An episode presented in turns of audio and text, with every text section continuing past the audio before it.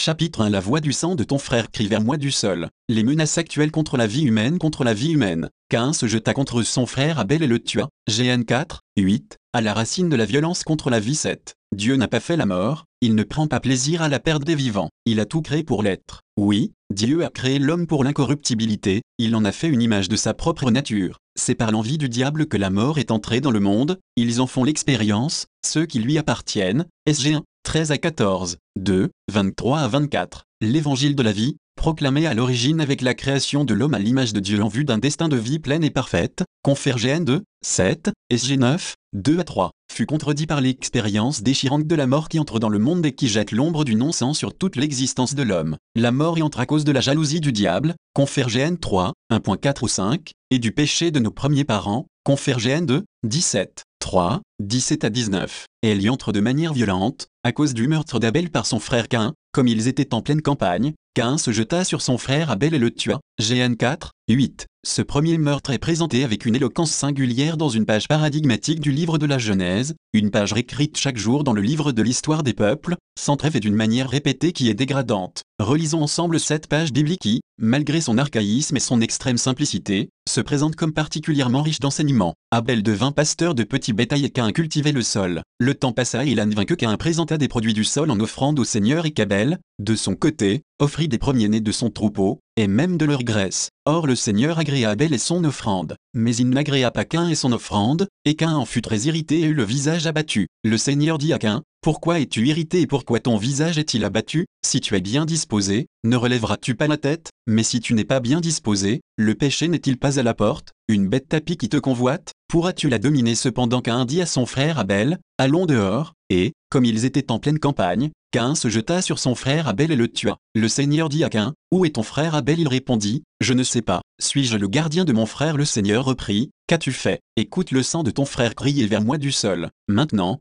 sois maudit et chassé du sol fertile qui a ouvert la bouche pour recevoir de ta main le sang de ton frère. Si tu cultives le sol, il ne te donnera plus son produit, tu seras un errant parcourant la terre. Alors qu'un dit au Seigneur, ma peine est trop lourde à porter. Vois, tu me bannis aujourd'hui du sol fertile, je devrais me cacher loin de ta face et je serai un errant parcourant la terre, mais le premier venu me tuera. Le Seigneur lui répondit, aussi bien si quelqu'un tue qu'un, on le vengera cette fois. Et le Seigneur mit un signe sur Cain, afin que le premier venu ne le frappe point. Cain se retira de la présence du Seigneur et séjourna au pays de No, à l'orient d'Éden, GN 4, 2 à 16, 8. Cain est très irrité et il a le visage abattu parce que le Seigneur agréa Abel et son offrande, GN 4, 4. Le texte biblique ne révèle pas le motif pour lequel Dieu préfère le sacrifice d'Abel à celui de Cain, mais il montre clairement que, tout en préférant le don d'Abel, il n'interrompt pas son dialogue avec Cain, il l'avertit en lui rappelant sa liberté face au mal, l'homme n'étant rien prédestiné au mal. Certes, comme l'était déjà Adam, il est tenté par la puissance maléfique du péché qui, comme une bête féroce, est tapie à la porte de son cœur, guettant le moment de se jeter sur sa proie. Mais Cain demeure libre face au péché. Il peut et il doit le dominer, il te convoite,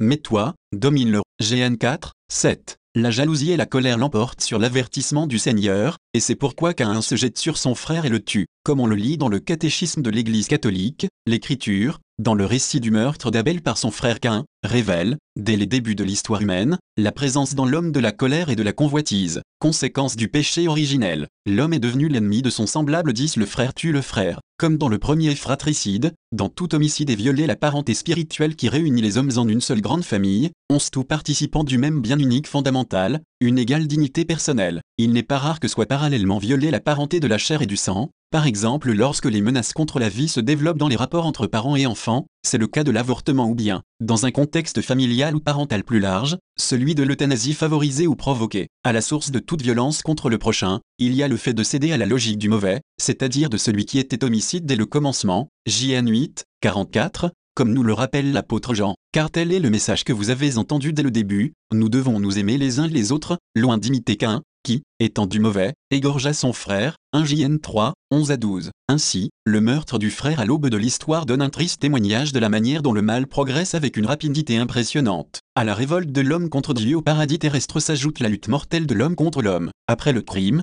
Dieu intervient pour venger la victime. Face à Dieu qui l'interroge sur le sort d'Abel, qu'un, au lieu de se montrer troublé et de demander pardon, élude la question avec arrogance, je ne sais pas, suis-je le gardien de mon frère, GN 4, 9, je ne sais pas, par le mensonge, Cain cherche à couvrir son crime. C'est ainsi que cela s'est souvent passé et que cela se passe quand les idéologies les plus diverses servent à justifier et à masquer les crimes les plus atroces perpétrés contre la personne. Suis-je le gardien de mon frère? Cain ne veut pas penser à son frère et refuse d'assumer la responsabilité de tout homme vis-à-vis d'un autre. On pense spontanément aux tendances actuelles qui font perdre à l'homme sa responsabilité à l'égard de son semblable, on en a des symptômes, entre autres, dans la perte de la solidarité à l'égard des membres les plus faibles de la société, comme les personnes âgées, les malades, les immigrés, les enfants, et dans l'indifférence qu'on remarque souvent dans les rapports entre les peuples même quand il y va de valeurs fondamentales comme la survie, la liberté et la paix neuf. Mais Dieu ne peut laisser le crime impuni, du sol sur lequel il a été versé, le sang de la victime exige que Dieu fasse justice, confère GN 37, 26, Is 26, 21 et 24, 7 à 8. De ce texte, l'Église a tiré l'expression de péché qui crie vengeance à la face de Dieu et elle lui inclut, au premier chef, l'homicide volontaire douce pour les Juifs comme pour de nombreux peuples de l'Antiquité, le sang est le lieu de la vie, bien plus, le sang est la vie, DT 12, 23, et la vie, surtout la vie humaine, n'appartient qu'à Dieu, c'est pourquoi celui qui attente à la vie de l'homme attente en quelque sorte à Dieu lui-même. Cain est maudit par Dieu et aussi par la terre qui lui refusera ses fruits, confère GN 4, 11 à 12. Et il est puni, il habitera dans la steppe et dans le désert. La violence homicide change profondément le cadre de vie de l'homme. La terre, qui était le jardin d'Iden GN 2, 15, lieu d'abondance, de relations interpersonnelles sereines et d'amitié avec Dieu, devient le pays de nos, GN 4, 16, lieu de la misère, de la solitude et de l'éloignement de Dieu. Cain sera un errant parcourant la terre, GN 4, 14, l'incertitude et l'instabilité l'accompagneront sans cesse. Toutefois Dieu, toujours miséricordieux même quand il punit, mit un signe sur Cain, afin que le premier venu ne le frappe à point. GN 4, 15, il lui donne donc un signe distinctif, qui a pour but de ne pas le condamner à être rejeté par les autres hommes mais qui lui permettra d'être protégé et défendu contre ceux qui voudraient le tuer, même pour venger la mort d'Abel. Meurtrier, il garde sa dignité personnelle et Dieu lui-même s'en fait le garant. Et c'est précisément ici que se manifeste le mystère paradoxal de la justice miséricordieuse de Dieu, ainsi que l'écrit Saint Ambroise, comme il y avait eu fratricide, c'est-à-dire le plus grand des crimes, au moment où s'introduisit le péché. La loi de la miséricorde divine devait immédiatement être étendue, parce que, si le châtiment avait immédiatement frappé le coupable, les hommes, quand ils puniraient, n'auraient pas pu se montrer tolérants ou doux, mais ils auraient immédiatement châtié les coupables, Dieu repoussa qu'un de sa face et, comme il était rejeté par ses parents, il le relégua comme dans l'exil d'une habitation séparée, parce qu'il était passé de la douceur humaine à la cruauté de la bête sauvage. Toutefois, Dieu ne voulut pas punir le meurtrier par un meurtre, puisqu'il veut amener le pécheur au repentir plutôt qu'à la mort 13.